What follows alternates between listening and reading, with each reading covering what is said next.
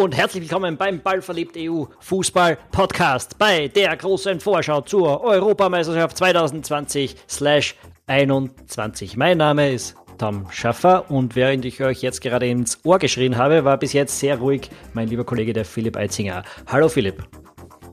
Hallo Tom.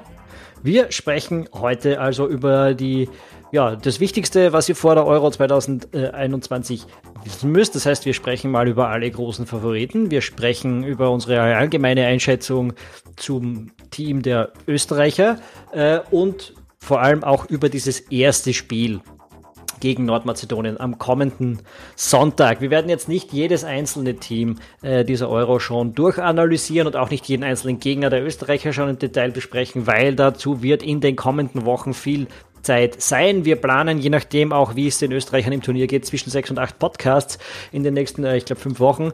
Und ja, damit werden wir auch ein bisschen was gut machen äh, von dem, was im Frühjahr vielleicht an äh, Podcast-Frequenz äh, gefehlt haben könnte, dem einen oder anderen. Und vor allem natürlich unseren Patreon-Unterstützern, denen wir sehr dankbar sind, dass sie uns die Stange gehalten haben. Wir bedanken uns da bei Michael Bachler, wir bedanken uns bei Florian Strauß, bei Michael Molzer und bei Thomas Stiegmeier, insbesondere als Saisonkartenbesitzer unserer Patreon-Kampagne. Wenn auch du uns unterstützen möchtest, du findest uns auf patreon.com slash ballverliebt. Alle Infos natürlich auch auf unserer Website www.ballverliebt.eu.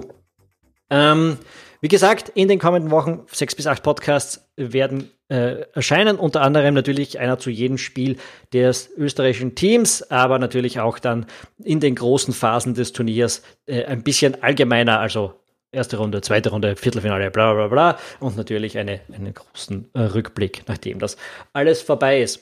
Philipp, Tom, bist du auch so aufgehypt wie ganz Österreich über diese Europameisterschaft? Ich bin gehypt, Ende nie. Ich habe vorige Woche äh, kurz drüber nachgedacht, dass die Europameisterschaft jetzt demnächst schon startet äh, und, und war sofort instant gehypt, habe mich für ungefähr vier Minuten tatsächlich ein bisschen auf dieses Turnier gefreut und bin dann draufgekommen, dass ich nicht wirklich erklären kann, warum. Ähm, aber über das werden wir heute ja noch ein bisschen sprechen. Wie geht's dir? Ähnlich. Es ist irgendwie so, und ich glaube, da spreche ich auch für viele in Österreich, nicht nur in Österreich, äh, sondern irgendwie habe ich den Eindruck, so im ganzen Kontinent. Also so richtig dringend brauchen tut das Turnier eigentlich keiner. Das stimmt. Das, ja, es ist so, die Medien versuchen so ein bisschen einen Hype zu entfachen, auch deshalb, weil davon ja ihre Zugriffe und ihre Klicks und ihre Quoten abhängen. Ähm, ich glaube, es wird am Ende nicht nötig sein. Ich glaube, dass wenn der Ball rollt, tatsächlich die Fußballfans wieder da sein werden. Es wird auch ein bisschen davon profitieren, dass vielerorts die, die Wellen vorbei sind und die Leute wieder raus dürfen und wieder in Gastgärten dürfen und auch sogar Public Viewing teilweise möglich sein wird. Äh, also da hat der Fußball vielleicht ein bisschen Glück vom Timing jetzt. Aber ja, so, die, die ganze Vorgeschichte der Euro, da habe ich mir schon mehrmals gedacht, lassen wir es sein. Spielen wir es nächstes Jahr im Dezember statt WM in Katar. Ähm, drei Fliegen mit einer halben Klappe geschlagen. Wäre auch okay. Na, aber versuchen wir uns auf das Turnier doch ein bisschen zu freuen. Ich meine, es ist immerhin eine Europameisterschaft. Ähm, Auge mal Bi werden wir in unserem Leben vielleicht nur 21 davon erleben und ein paar haben wir schon hinter uns. Äh, dementsprechend, äh, ja, ist es eine große Sache.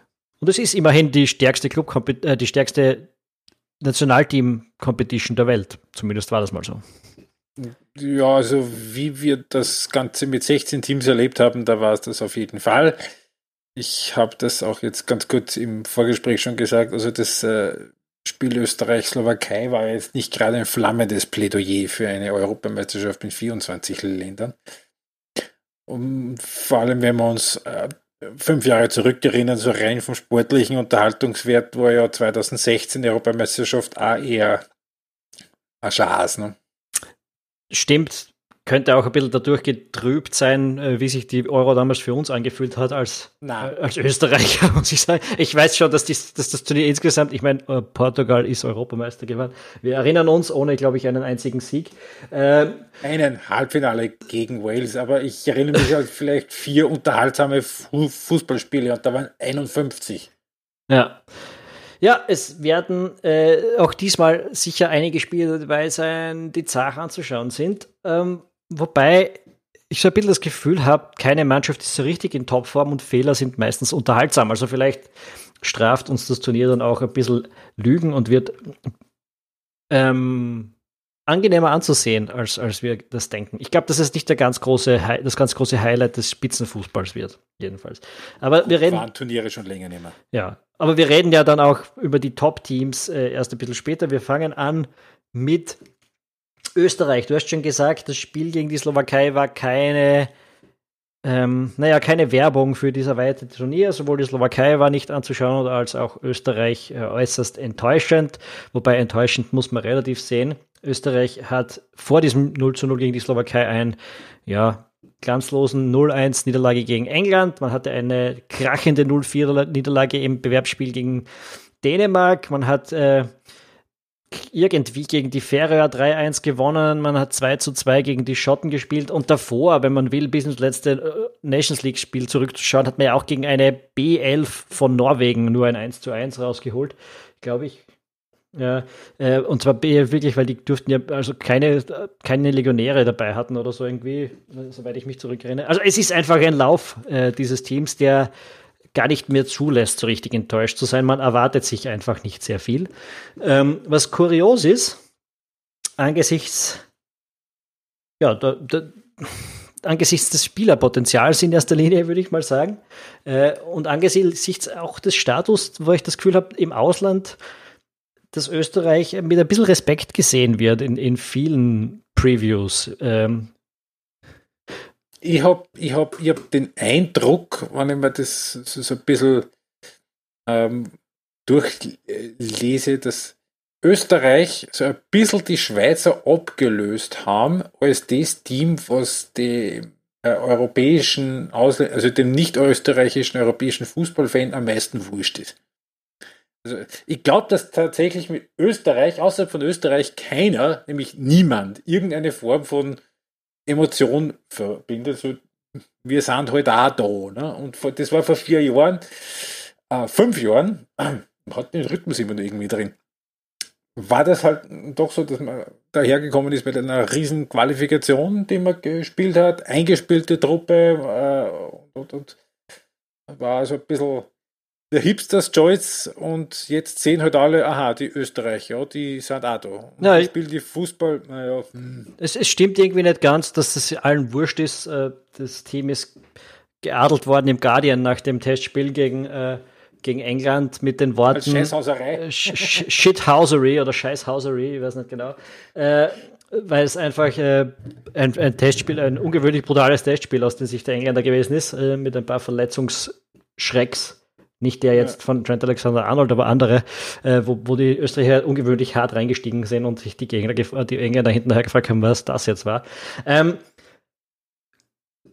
also von dem her wird keiner überrascht sein, wenn Österreich ein intensives Team ist, nehme ich mal an, weil äh, das, wird wohl, das werden wohl die meisten Leute international mitgekriegt haben, wie das Spiel abgerannt, abgelaufen ist. Aber sonst, ja, ich, ich finde schon, ähm, ich glaube, gerade so im Ausland, die, die, man kennt das ja, wie Journalisten sich auf so ein Turnier vorbereiten.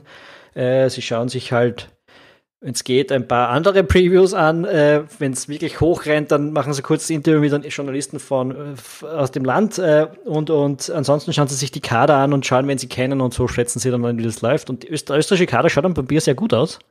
Ähm, und wenn du Der mit. Schaut nicht nur am Papier gut aus, finde ja. ich. Wir haben nichts anderes momentan, das gut ausschaut. Das, aber am Papier schaut es auf jeden Fall gut aus. Ähm, und, und ich glaube schon, dass es insofern, insofern äh, vom, im Ausland fast eine höhere Erwartungshaltung an Österreich gibt, ähm, äh, zumindest ein gewisses Interesse, was da jetzt kommt, äh, als es umgekehrt in Österreich der Fall ist, weil wir schon in Österreich doch sehr viel gesehen haben, was da jetzt kommt. Und ähm, ja, es, also es, es, war eben ein, 2, ein 0 zu 0 gegen, gegen die Slowakei. Ähm, ja, und, und null Tore aus den letzten Drei, Drei dreieinhalb Spielen. alle Spiele gegen die, alle Tore gegen die Fähre waren, glaube ich, in der ersten Hälfte. Erste ähm, Hälfte ja, und das, und das war, waren zwei Konter daheim gegen die Färöer und ein Standard. Oder umgekehrt. irgendwie so. Ähm, ja, und das ist eben genau der, der Punkt. Äh, weil äh, wer sich den Kader anschaut, der sieht, was das Team können müsste. Und äh, in Österreich wissen wir, was das Team können müsste. Wir sehen aber auch, was das Team spielt. Vor allem, wie das Team spielt.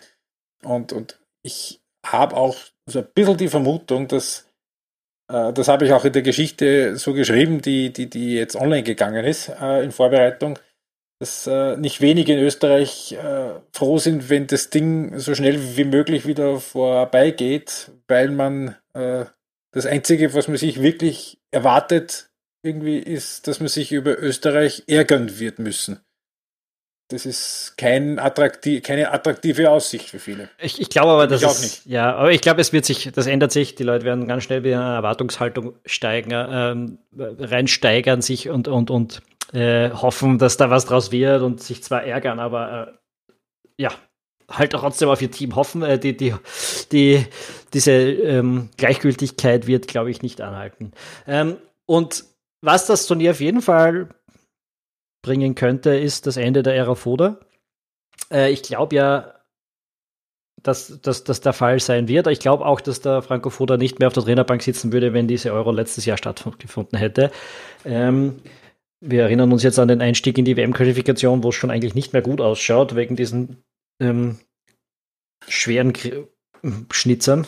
Ähm, naja, im ja. Grunde ist es völlig wurscht, was im Herbst in der WM-Qualifikation passiert, weil Gruppensieger kann man de facto nicht mehr werden. Und den Platz im Playoff im März, den hat man eben mehr oder weniger sicher über die Nations League. Von daher. Ja. Ja. Ähm, egal. Ich glaube, dass dieses, dieses Turnier wird zeigen, dass es ein Limit gibt äh, von dem, wo Franco Foda diese Mannschaft hinbringen wird äh, können und äh, dass man da mehr oder weniger ja wenn nichts außergewöhnlich Positives passiert, äh, dass die, die letzten Spiele von Franco Foda als Teamchef sehen werden.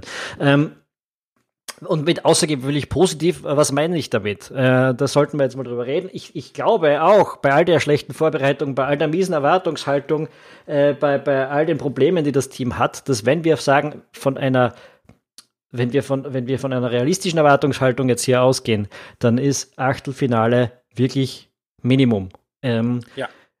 Alles drunter ist eine Blamage. Es gibt keine Ausrede, wenn man die Niederländer schlägt und dann blöd ausscheidet. Es gibt keine Ausrede, wenn man, äh, wenn es dreimal blöd rennt oder sonst irgendwas äh, und da rausfliegt. Also in dieser Gruppe, der schwächsten aller Gruppen in diesem Turnier, ist es eine fucking Pflicht für Österreich aufzusteigen und danach schauen wir mal, wer kommt. Äh, wird es in der Regel schwierig, ja. Dann wird es das End, die Endstation Achtelfinale sein. Wenn wir jetzt von einem hoffnungsvollen Ausblick reden, würde man sogar sagen, warum nicht das Achtelfinale? Du musst in Wirklichkeit zwei von drei nicht berauschenden Teams äh, schlagen und dann musst du ein Spiel haben, in dem du überrascht. Also selbst das Viertelfinale müsste eigentlich eine realistische Zielsetzung sein. Ähm, aber ja, die, die, ich glaube, alles unter Achtelfinale ist nicht akzeptabel, definitiv. Und Achtelfinale ist das Minimum. Das wäre wieder das Minimum, wenn es der Foda erreicht. Und das wäre mir ehrlich gesagt mittlerweile jetzt auch nicht mehr gut genug.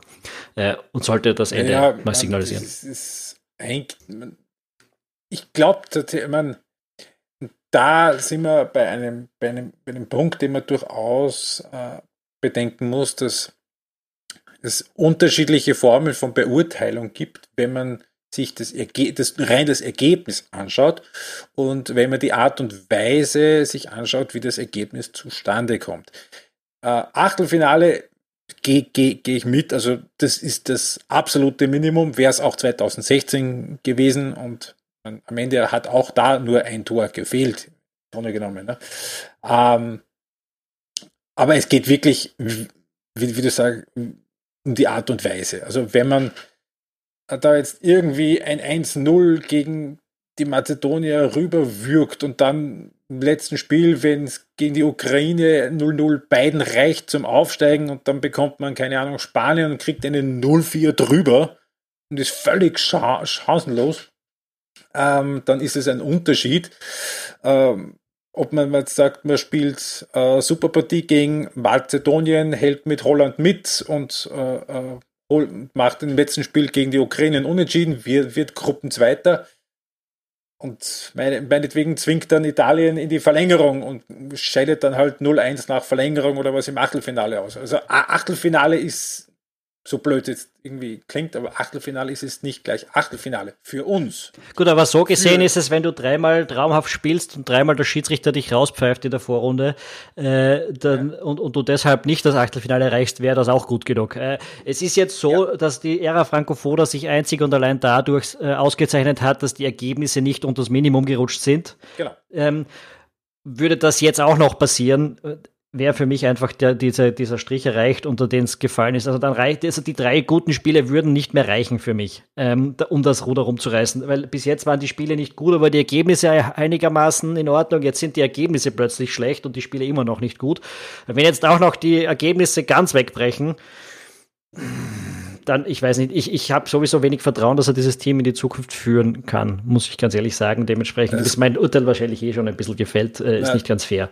Ähm, das glaube ich jetzt ehrlicherweise auch nicht. Auf der anderen Seite ist das jetzt äh, fairerweise, muss man so sagen, das erste Mal seit er im Herbst 2017 Teamchef geworden ist, dass er die Truppe wirklich zwei Wochen vor einem Turnier beieinander hat und dann beim Turnier auch noch anderthalb Wochen, wo man auch wirklich äh, in der täglichen Arbeit ernsthaft was machen kann und ein bisschen an Raum hat und ein bisschen Zeit hat, dass man da was einstudiert. Nur, und da kommen wir jetzt genau äh, zu deinem Punkt, äh, wenn man sich gerade das Spiel gegen England und gegen äh, die Slowakei anschaut, wo vorher vermittelt wurde, was jetzt so die Trainingsinhalte waren, so Stichwort Umschaltspiel, und man sich dann die völlig hirnlose Art und Weise anschaut, wie dieses Umschaltspiel gerade in, in Middlesbrough ähm, äh, ausgeschaut hat. Puh. Ja, also es ist so, dass das Team hat zwei große Problemstellen. Reden wir ein bisschen inhaltlich. Äh, ja. Die eine ist offensiv, man hat keine Ahnung, was man tun will. Äh, oder zumindest im letzten Drittel hat man keine Im Ahnung, was man tun will. Ja. Äh, und in der Gegenbewegung ist, zerfällt man einfach wie so ein schlecht aufgebautes Lego, kommt man vor. Ähm, also wenn der Ball verloren geht, dann passiert irgendwie so eine Art Gegenpressing. Wenn man das nicht, wenn das nicht sofort zum Erfolg führt, passt gar nichts mehr und es kann ganz schnell äh, in den Konter für den Gegner gehen. Ähm, Dänemark. Siehe Dänemark, äh, ist auch, auch äh, das Tor der England. Engländer, würde ich sagen, fällt unter diese ja. Dinge. Auch die ein oder andere Chance, die die Slowaken äh, hatten, kann man darunter subsumieren. Also, es, es, ist einfach so, dass das Gegenpressing nicht wahnsinnig gut strukturiert ist, also beziehungsweise die, die, die Umschaltbewegung nach hinten funktioniert einfach nicht so, dass man, dass man wahnsinnig gesichert ist. Und das ist halt schon ein Kontrast zu 2016, wo man nicht vergessen darf, Österreich ist, glaube ich, mit, mit den wenigsten Gegentoren äh, in dieses Turnier gegangen. Ich bin jetzt nicht mehr sicher. Ja, sowas, ja, ja, ja. ähm, momentan kann man, also vier Tore gegen Dänemark, ja, sagt eh schon alles. Zwei gegen die Schotten, ähm, das sind alles keine. Und eins gegen die Fähringer. Ja, und das sind jetzt alles, also Schottland und Dänemark, alles, alle Ehren, aber so sind beide bei diesem Turnier dabei, immerhin, aber, aber keine Traummannschaften, keine, keine Mannschaften, die normalerweise andere ähm, gleichwertige Teams abschießen würden. Ähm, und ja, das ist die, das ist die zweite Sache. Äh, um, um auf diesen ersten Punkt aber zu, zu gehen. Also die, die, das ist für mich das Schockierendere, dass wir gesagt haben, wir haben jetzt äh, vor diesen zwei Spielen eine Woche trainiert, eine Woche Umschaltspiel trainiert. Ähm, und, und dann ist das, was da rauskommt, das, was wir gegen die Engländer vor allem gesehen haben, weil wir ja auch gegen die Slowaken dann, ähm, also komplett ähm, völlig unstrukturierte Angriffe, völlig zufällige Angriffe, alles auf die, auf die Einfälle der Spieler im letzten Drittel äh, ausgerichtet und die müssen spontan oder die scheinen alle mehr oder weniger spontan zu entstehen und irgendwie unstrukturiert zu sein. Ähm, das, was mich sehr, also sehr weit zurückgehen lässt in, in, in der Fußballkultur, damit das mal wirklich funktioniert hat. Ähm, ja, ja. Das, da gehst du zurück in eine Zeit, wo einfach das Spiel wesentlich also das Spiel als Ganzes wie wesentlich langsamer war. Wir gehen zurück in eine Zeit, ja, im Grunde genommen die Zeit von Diego Maradona und George Haji, äh, weil halt die eben auch, natürlich, die wurden umgehackt wie die Blöden, aber das ganze Spiel war langsamer und äh, man, die durchschnittliche Zeit, die ein Spieler am Ball hat, von Ballannahme bis Ballweitergabe, die ist jetzt, glaube ich, also im Spitzenclub-Fußball, reden wir da irgendwas von 1,3, 1,4 Sekunden? Reden wir da jetzt vom Angriffsdrittel oder reden wir von allen Spielorten?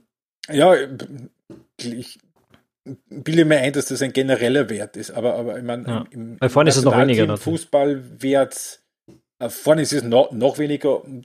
Ich meine, im Nationalteam Fußball einfach dadurch, dass das generelle Spiel alles eine Spur langsamer ist und nicht ganz so sophisticated ist, weil einfach die Zeit zum Eintrainieren dafür nicht da ist. Wird es noch ein bisschen mehr sein, aber über zwei Sekunden reden wir da auch nicht. Und da musst du wissen, wo du mit dem Ball hin willst, bevor du den Ball hast. Hm. So, und das ich, geht aber nicht, wenn da alles irgendwie spontan passieren muss. Genau, und das, äh, man hat es, glaube ich, vom Tor der Engländer her, das, das hat beide Probleme, die wir haben, eigentlich ganz gut äh, verdeutlicht, nämlich einerseits, dass man vorne nicht wirklich Automatismen drinnen hat, wie das Spiel funktionieren soll. Ähm, wir erinnern uns, das Tor ging eigentlich daraus hervor, Österreich macht einen Ballgewinn in der eigenen Abwehr, spielt von hinten raus, überspielt das englische Mittelfeld, der Ball kommt von so halb rechts auf Kalajdzic, der dreht sich um, steht mit dem Kopf, äh, läuft nach vorne und merkt, links von ihm ist irgendwer, er weiß aber nicht, ob er ihn anspielen kann. Und das ist es. Es gibt keine Anspielsituationen, obwohl gleichzeitig äh, fünf seiner Teamkollegen und Kalajdzic die Vorwärtsbewegung machen, im Vollsprint nach vorne rennen. Niemand macht einen Raum auf. Niemand rennt in eine Richtung, von der der Kalajdzic weiß, dass es rennen wird. Also einen automatischen, wo er automatisch erahnt, wo jemand hinrennt.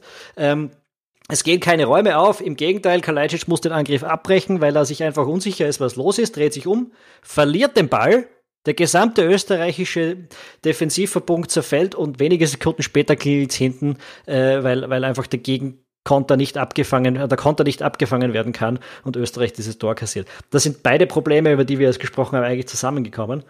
Ähm, ja, der, der ORF hat diese Situation eigentlich als positiv analysiert, was mich ein bisschen gewundert hat, äh, weil's, weil man sagt, Österreich versucht dieses Umschaltspiel und da war irgendwie Pech dabei, dass man dann so offen gewesen ist. Na, das zeigt nur einfach, für mich hat das einfach gezeigt, es ist vorne eigentlich gar nicht klar, was passiert. Es wird den Spielern überlassen, da eine großartige Idee zu haben, was, granted, der Marco Anautovic bringen kann. Dem kann einfach was einfallen in der Situation.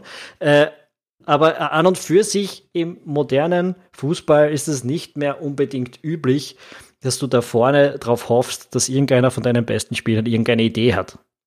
Äh. Und das ist auch irgendwo natürlich der Grund, warum so viele äh, Nationalteams vorrangig einen eher defensiven Fußball spielen und einfach schauen, dass sie mal defensiv ge ge geordnet sicher stehen weil einfach das, das ist, was du in der geringen Zeit eintrainieren kannst. Das stimmt schon, das ist schon klar. Und der nächste Punkt, den, dem, dem man sich dann weiterdenken muss, wir reden hier von Umschalten auf Offensive, Umschalten nach einem Ballgewinn. Das ist im Fußball keine Frage wichtig. Ich sehe aber zwei Dinge, die wichtiger wären. Das eine ist also zwei Dinge, die man da be bedenken muss. Punkt eins: Österreich hat äh, in den Pflichtspielen und davor durchschnittlich 58,5 Prozent Ballbesitz. Du kommst gar nicht dazu, dass du offensiv umschaltest, wenn du eh immer den Ball hast. Äh, ja, äh, da, da, da sind andere Themen wichtiger. Da ist eben genau wichtig, wie schaffe ich Räume im, im, im Mittelfeld, wie schaffe ich Automatismen im Angriffsdrittel? Wie komme ich dazu, dass ich mir stabil eine stabile Strategie entwickle, mich aus eigenem Antrieb heraus, mit eigenem Ballbesitz heraus in aussichtsreiche Abschlusspositionen bringe. Und wenn wir schon von Umschaltspiel reden, dann wird das Umschaltspiel auf Defensive wesentlich wichtiger, weil das sind genau die Szenen, wo Österreich die Gegentore kassiert. Dieses hohe Aufrücken der Mittelfeldreihe, was Sinn macht, wenn du die, äh, äh, wenn du Ballbesitz hast am gegnerischen Strafraum, aber dass die Abwehrreihe am, an der Mittellinie stehen bleibt und dass da ein 30 Meter Loch ist, wo der Gegner mit Hurra reinkontern kann und wo du selbst unmöglich äh, Strukturen herstellen kannst fürs Gegenpressing. Wenn du schon hoch, hoch stehst und angreifst, musst auch schauen, dass du genau diesen Raum zumachst, dass du nicht ermöglicht, dass hier rein ein Konter passiert. Und genau das ist bei Foda, das habe ich auch in der Geschichte, auch heute wieder geschrieben, seit Jahren das Thema. Dass, da, dass, dass die Abwehr an der Mittellinie stehen bleibt, dieses, dieses Bedürfnis gleichzeitig vorne pressen zu wollen und hinten sicher zu stehen.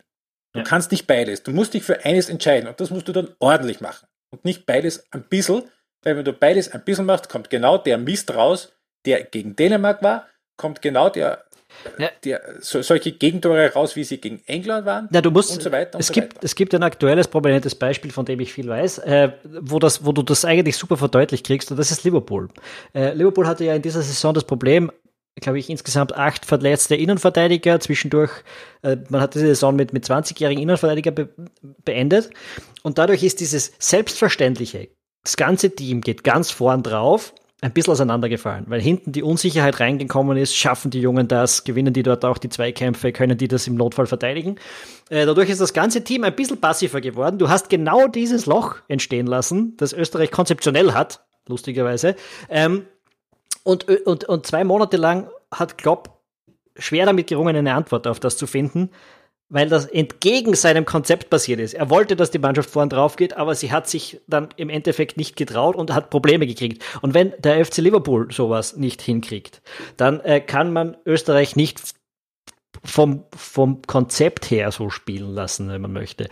Äh, das ist so ein bisschen das Problem, äh, dass da das da auftaucht. Äh, diese diese ultra vorsichtige Kultur, die, die Franco Foda immer wieder hat, auch wenn sein Spiel eigentlich äh, nicht alle diese Komponenten erfüllt. Also das österreichische Spiel tut durchaus Dinge, die riskant sind, aber nicht durchgehend und schon gar nicht konsequent, äh, würde ich sagen. So, und die anderen, die schauen halt auch Video. Und die wissen das. Die bohren das an. Die ja, das schon. Und, und da kommen wir jetzt, glaube ich, ähm, ich meine, wir werden über die Niederländer und über die Ukrainer mehr reden, wenn der Österreicher dann dagegen spielen. Dass, mhm. dass das grundsätzlich größere Herausforderungen sind, wird, glaube ich, jeder verstehen, der, der unseren Podcast hört. Äh, aber reden wir ein bisschen über die Nordmazedonier. Ja. Die haben ja die Sache, die haben bei Weitem kein so talentiertes Team wie die Österreicher. Ähm, mhm. und, und genug Probleme. In der Breite nicht, vor allem. Genau, und, und auch genug Probleme in dem eigenen Spiel. Ist jetzt nicht so. Ähm, ich meine, wir dürfen nicht vergessen, Nordmazedonien, warum haben wir jetzt die Erwartungshaltung, dass wir die abschießen? Einerseits, weil wir sie in der Quali zweimal geschlagen haben, andererseits aber auch, weil, ähm, äh, weil dieses Team sich qualifiziert hat aus Liga 4 der Nations League heraus über den Playoff-Weg.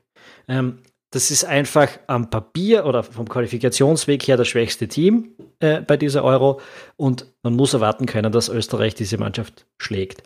Aber diese Mannschaft hat den fragwürdigen Vorteil, sagen wir mal so, dass sie weiß, dass sie ähm, dieses Turnier wahrscheinlich nicht gewinnen wird, dass sie überall der Aus Außenseiter ist und dass sie sich auf ein paar klare Spielideen verlassen muss, äh, um überhaupt irgendwas reißen zu können. So das ganz klassische Außenseiterspiel. Aggressives Pressen ähm, mit gewissen Schwierigkeiten äh, aus einem 5-3-2 heraus wahrscheinlich. Mhm. Ähm, gegen die Deutschen hat es funktioniert. Hat funktioniert. Also es ist eine Mannschaft, die sehr aggressiv drauf geht, die sehr stark verschiebt und dann schnell nach vorne. Also die kann das tun, weil niemand gibt ihr den Ball. Ja?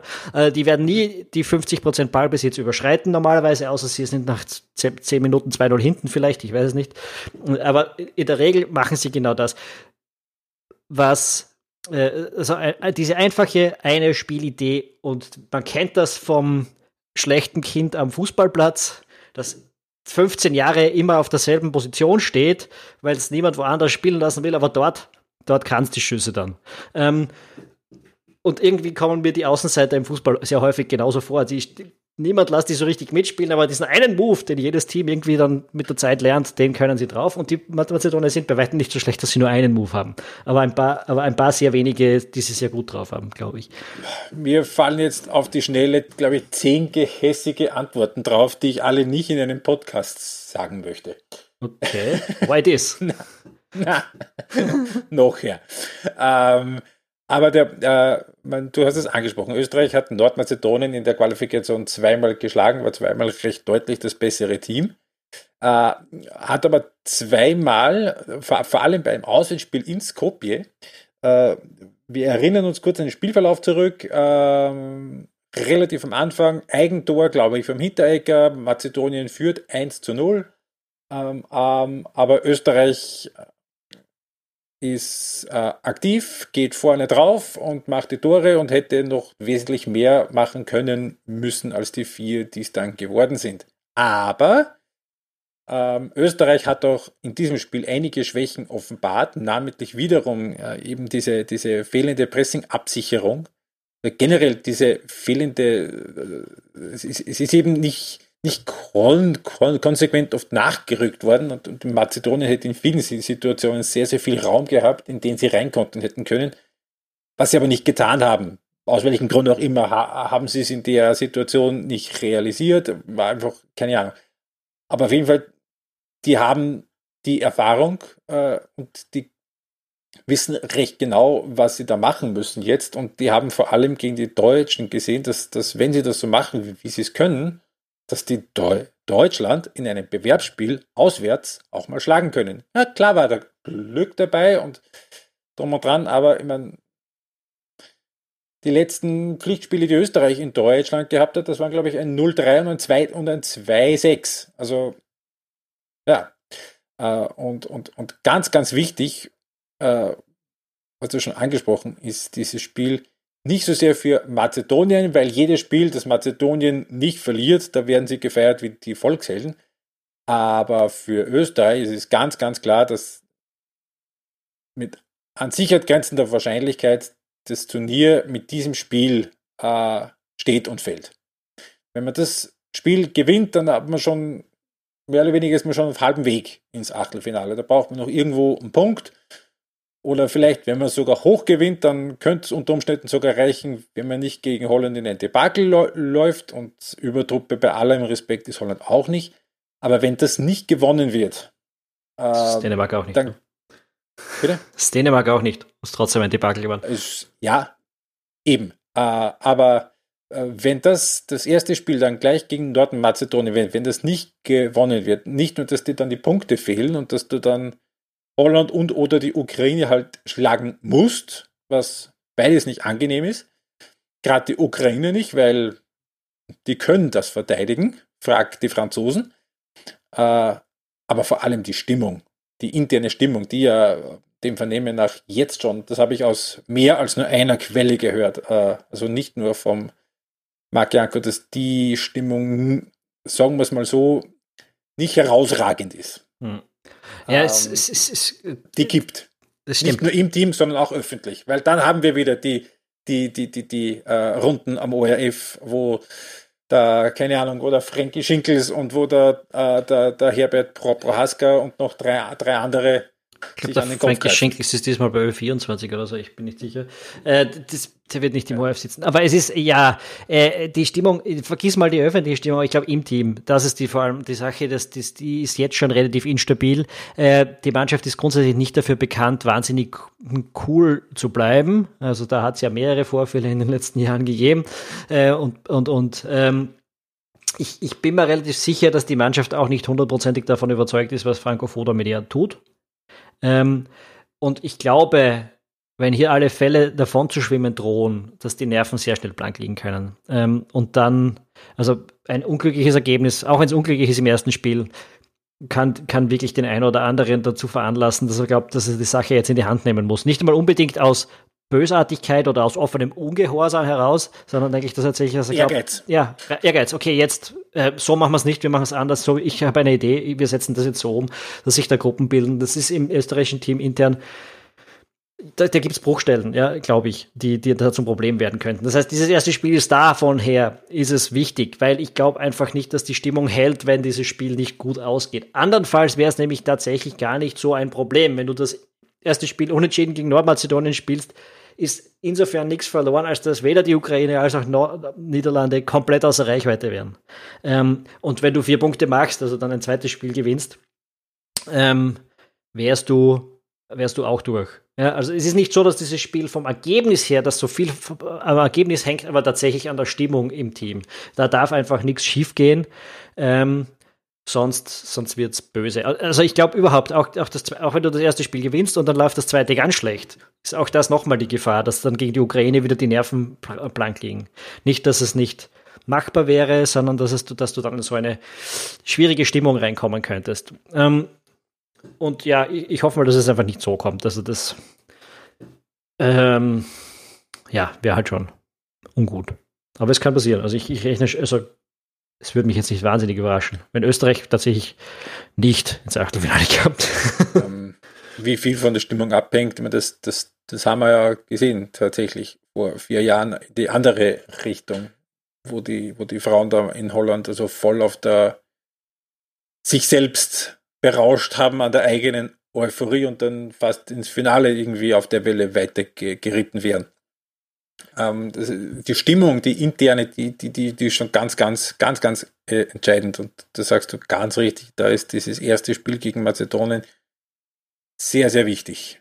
Und, und das ist äh, und undankbar. Undankbar, ja, das stimmt. Ähm, weil wenn du es gewinnst, hast du es gewonnen. Erwartungsgemäß.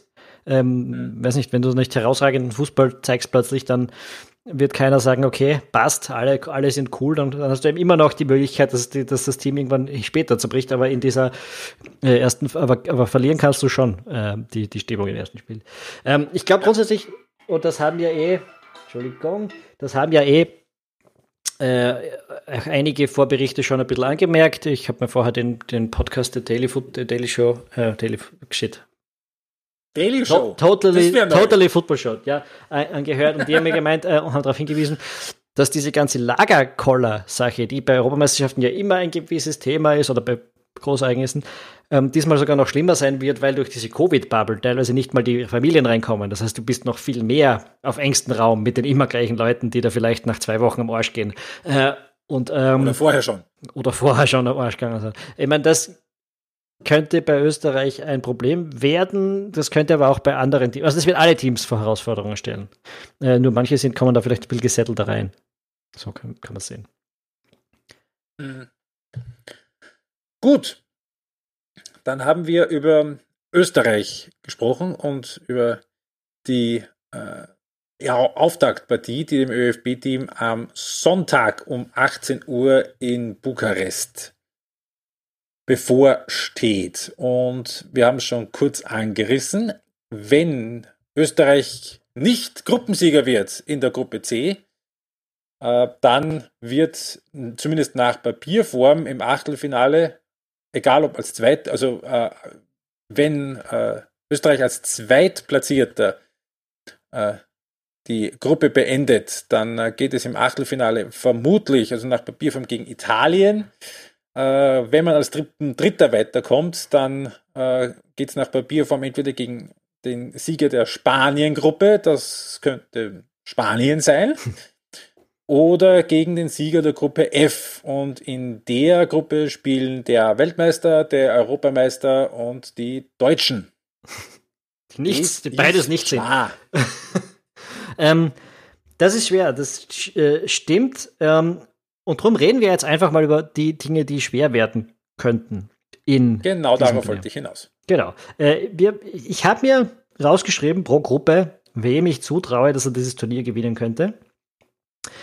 Und mir ist tatsächlich in jeder Gruppe einer eingefallen, außer in der Österreich-Gruppe. Also bei allem Respekt den Niederländern traue ich den, den, Niederländern traue ich es ohne Van Dijk einfach nicht zu. Mit ihm wäre es nochmal ein bisschen was anderes vielleicht. Und ohne Van de Beek. Ah, Zusatz. Und ohne Sillison insgesamt, ja, also die, die sind ähm, aufsteigenden Ast, glaube ich, als Team, kommen wieder dorthin, wo man das eigentlich kennt, aber im momentanen Zustand glaube ich das nicht. Äh, und das sind aber trotzdem das Top-Team in der Gruppe C. Äh, wenn wir bei, bei Gruppe A beginnen, dann haben wir dort ganz klare Favoritenrolle für Italien. Und die Italiener sind ein Team, die die Euro, glaube ich, auch gewinnen können. Ähm, ja, ähm, zumal die Italiener keine so richtig auf der Rechnung hat irgendwie. Also ja, da ist immer noch eben in Erinnerung 2018 bei der Weltmeisterschaft nicht dabei, nicht qualifiziert, Kulmination einer jahrelangen Entwicklung, äh, die irgendwie durch die kurzfristigen Erfolge immer noch irgendwie zugedeckt worden ist. So, jetzt haben sie Roberto Mancini als äh, Kommissario Tecnico Und sie haben ein Team, in dem es jetzt nicht die ganz großen, echten Stars gibt. Also die Zeiten, wo, keine Ahnung, ein Alessandro Del Piero hm, da mit dabei war, äh, oder diverse andere Stars, die es eben in den letzten 10, 20, 25 Jahren gegeben hat. Wir reden jetzt bei den bekanntesten Spielern von äh, Giro Immobile, von äh, Gigio Donnarumma im Tor, von Marco Verratti, ja, und den paar alten Herren von der Juve. Aber tatsächlich ist das eine, eine Truppe, die auch jetzt schon länger ungeschlagen ist. Und das, das wissen wir bei Italien, bei den, bei den Turnieren, da geht es entweder schnell raus oder ganz weit. Und äh, bei allem Respekt vor der Türkei und Wales, dass es schnell rausgeht, kann ich mir bei Italien angesichts dieser Auslosung eher nur schwierig vorstellen. Korrekt. Ähm, du hast gesagt, die, die Mannschaft hat keine absoluten Superstars, aber ähm, durchaus also ein sehr vielfältiges, starkes Mittelfeld vor allem. Du hast, vorher Del, du hast vorher Del Piero angesprochen, also der, der, die, die Position, die, die nicht wirklich top besetzt ist, ist eben der, der Neuner, da spielt Giro Immobile, kein schlechter Spieler. Man wartet ständig darauf, dass ihm alles aufgeht, aber halt auch nicht die, die ganz große Nummer. Äh, und die Italiener sind äh, ja, sie sind ein Kollektiv, sie sind kombinationsstark, äh, sie können guten Ballbesitz, sie haben ein extrem starkes Mittelfeld äh, und ihnen fehlen ein Bild des Superstars. Und ich finde, das ist kein Nachteil. also ein, ich nehme ein Team aus, aus elf sehr guten Spielern jederzeit über eins mit äh, sechs Superstars und zwei Schwachstellen. Ähm, und ich habe auch so ein bisschen den Eindruck, dass die in Italien selber jetzt, also nicht zwingend erwarten, dass sie da jetzt äh, tief gehen und um den Titel spielen müssen. Also die Erwartungshaltung ist natürlich, man ist Italien und man hat den Anspruch, dass man da vorne äh, um, die, um, um die Vergaben mitspielt, aber die wissen schon auch, es gibt andere Teams, äh, die da gemeinhin eher in Frage kommen als das eigene. Und genau das glaube ich, dass das durchaus äh, für Italien sprechen könnte. Mhm.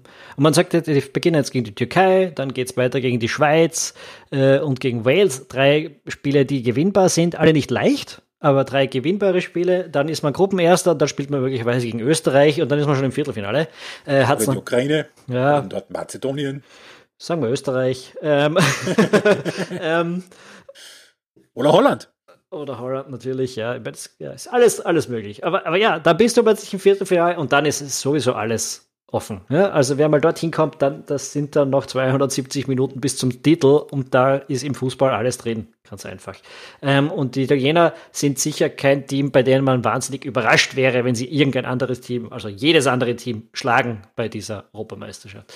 Drum glaube ich, die muss man auf jeden Fall auf dem Zettel haben. Die anderen Gruppenmitglieder, die, also habe ich ja schon gesagt, Türkei, Wales und Schweiz, sind alle keine Schaßmannschaften werden alle unangenehm zu spielen sein für die Italiener oder für jeden anderen Gegner, der gegen sie spielt, aber ich glaube nicht, dass ein noch ein Favorit dabei ist.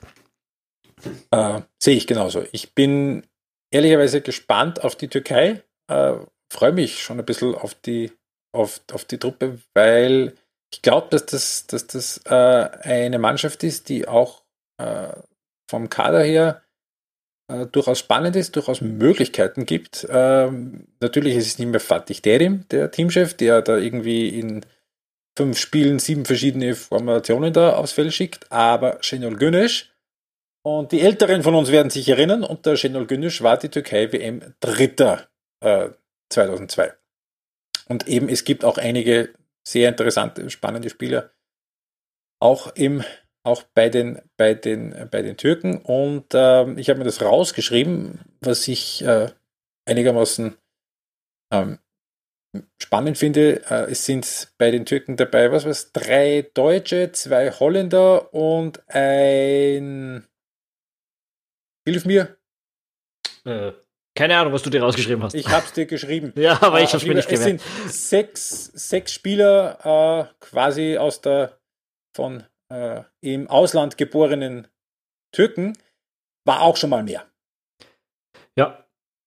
Und äh, sie haben einige Legionäre in äh, durchaus äh, guten Ligen. Also äh, wir reden da zum Beispiel von Hakan Hacalanolu von Milan, wir reden da von Burak Yilmaz und Yusuf Jasice, äh, die, die mit Lille französischer Meister ge geworden sind. Äh, es sind auch einige dabei natürlich aus der deutschen Bundesliga. Also da ist schon durchaus und natürlich die Premier League-Fans äh, werden sie kennen, Chalas Yunji von Leicester und Ozan Kabak von Liverpool. Also da ist durchaus, äh, würde ich sagen, also zumindest individuelle Qualität da. Mhm. Ja, wie gesagt, sicher ein unangenehmes Team. Ähm, und, und ah, Entschuldigung. Jetzt weiß ich, der sechste, Mert Mülltür, ein Österreicher. Ha, stimmt. Naheliegend, eigentlich. Ja. ähm, ja, aber alle natürlich für Türkei spielberechtigt. Ja, ähm, keine Ahnung, wollen wir die Gruppen tippen auch? Wagen wir uns da raus? Hilfe. wir haben ähm, noch nie viel ähm, gewonnen damit, muss man dazu sagen. Nein. Italien 1, Schweiz 2, Türkei 3, Wales 4. Ähm, ich sage Italien vor der Türkei, der Schweiz und Wales. Ähm, wobei ich, ja, ich glaube, aus dieser naja, schwer zu sagen. Es ist eine ausgeglichene Gruppe und das spricht eigentlich ja. eher gegen den dritten als Aufsteiger. Mhm. Ähm, zwei Gruppen werden das Pech haben, dass der dritte nicht aufsteigt. Das könnte eine davon sein. Da könnte man sich die Punkte ein bisschen gegenseitig klauen im Wettlauf. Aber mhm. schauen wir es uns an. Ist kein, ist kein Team dabei, das so richtig abfällt, glaube ich. Genau. Äh, Italien im Übrigen mit drei Heimspielen in Rom, die Parallelspiele jeweils in Baku. Ist auch so ein Faktor, den ich ein bisschen immer vergesse bei dem Turnier. Äh, diese, diese Heim, Heim, ähm, der Heimvorteil für manche Teams. Der wird jetzt aber auch sagen, ich glaube, dass der dadurch, dass bis auf Budapest äh, kein Stadion voll sein wird, dass das auch nicht so ein großer Faktor wird, wie es gewesen wäre, äh, wenn die Stadien voll wären. Ja. da war jetzt ein bisschen ganz viel cool Ja, aber ich glaube, es, es, ist klar, was, was, was drin ist. Aber ich glaube, er ist trotzdem, er wird trotzdem da sein. Äh, und ich glaube, später im Turnierverlauf werden, also England ist, glaube ich, dann voll, oder? Ab, ab dem K.O.-Phase. Weiß ich nicht. Uh, no idea. Wird, wird wahrscheinlich Wenn nicht sogar von Anfang an. so sein, dass man sich das einfach immer dann auch kurzfristig dann äh, die Entscheidung offen das stimmt, lässt. die Fälle in England steigen interessanterweise, ja. Ähm, hm. Eventuell könnte es noch ein Faktor werden. Aber egal, ja, nur mal kurz angemerkt. Ist, ist etwas, das, die, diese Euro ist ja eigentlich herausragend in dem Sinn, dass sie über den ganzen Kontinent gespielt wird. Das ist auch was, über das wir kaum reden. Ähm, und, und das auch ein bisschen verloren geht, dadurch, dass die Fans nicht so richtig mitfahren werden können, dass es diese Reisefreiheit einfach noch nicht ganz so gibt und dass diese Euro einfach unter einem schlechten Stern steht in dieser, in dieser Frage, äh, geht das ein bisschen unter. Wollte ich jetzt halt einfach nur mal anmerken. Kommen wir zur Gruppe B. Ja. Äh, und da haben wir natürlich auch einen Favoriten dabei. Es ist nicht Dänemark, trotz der großen Vorstellung gegen Österreich. Es ist nicht Finnland. Es ist auch nicht Russland. Es ist für mich Belgien, natürlich. Reden wir bei Belgien äh, womöglich von der letzten Titelchance? Für diese Generation? Eine junge Truppe ist das nicht mehr. Stimmt, das stimmt. Ähm, die Frage ist, was danach kommt, bin ich jetzt ehrlich gesagt mhm. ein bisschen überfragt, ob die Belgier da in den nächsten Jahren, also rein prinzipiell müsste es so sein, dass da auch was nachkommt, denn der belgische Nachwuchs wurde eigentlich viel, die Nachwuchsarbeit wurde eigentlich viel gelobt in den letzten Jahren. Ähm, aber jetzt mal dieses zusammengespieltere Team, das Roberto Martinez da äh, auch zu trainieren hat momentan, äh, das hat wahrscheinlich in der Form seine letzte Chance. Das ist, so. das stimmt weil, und das möchte ich nur kurz nochmal sagen, Tobi Aldewelt ist äh, 32, Thomas Vermahlen ist, äh, wird 36, Jan Vertongen ist 34, ähm, Dries Mertens ist 34, äh, der einzige, der jetzt die einzigen zwei, die jetzt wirklich als junge Spieler durchgehen, das sind Juri Tielemans und Timothy Kastan. Ja, die sind 24 und 25. Äh, und Kevin De Bruyne, der ist, wird jetzt 33, der hat sicher noch das eine oder andere Turnier dabei und bei Kevin De Bruyne, da erinnern wir uns an das Champions League Finale und da war was. Und könnte das auch für Belgien zum Problem werden? Äh, ich habe ehrlich gesagt nicht aufgepasst. Ich habe die Situation im, im Champions League Finale gesehen, habe mir gedacht, äh, shit, hoffentlich ist nichts Schlimmes. Dann haben wir gedacht, okay, Cut beim Auge, da wird wohl nichts, wird keine Auswirkungen haben äh, auf die Euro. Ist, ist das längerfristig das Problem? Naja, es gibt offenbar ein paar kleine Frakturen im Gesichtsbereich. Ich habe es jetzt auch nicht auswendig parat. Äh, er ist auf jeden Fall im Kader. Äh, die Frage ist nur die ersten ein, zwei Spiele. Da könnte es durchaus sein, dass er, dass er aussetzen muss. Und dann äh, obviously mit Gesichtsmaske, mutmaßlich. Mhm. Ja, äh, du, du, hast De Bruyne gesagt, ich sage auch, Lukaku hat sicher noch das eine oder andere Turnier, in sich. Äh, es ja. gibt schon noch ein paar Leute, aber dieser, diese Stammmannschaft ist dann irgendwann natürlich, ähm, ist, wird, wird einfach vorbei sein, ja. Also man auch Kurt da ist mit 29 ja. als Dortmund noch nicht alt. Ja, und Assar hat im Grunde genommen eine ganze Saison nicht gespielt und dann hat er mal gespielt und bei Real waren danach alle sauer auf ihn. ja, aber hättest du wahrscheinlich auch gerne in seinem, deinem Team.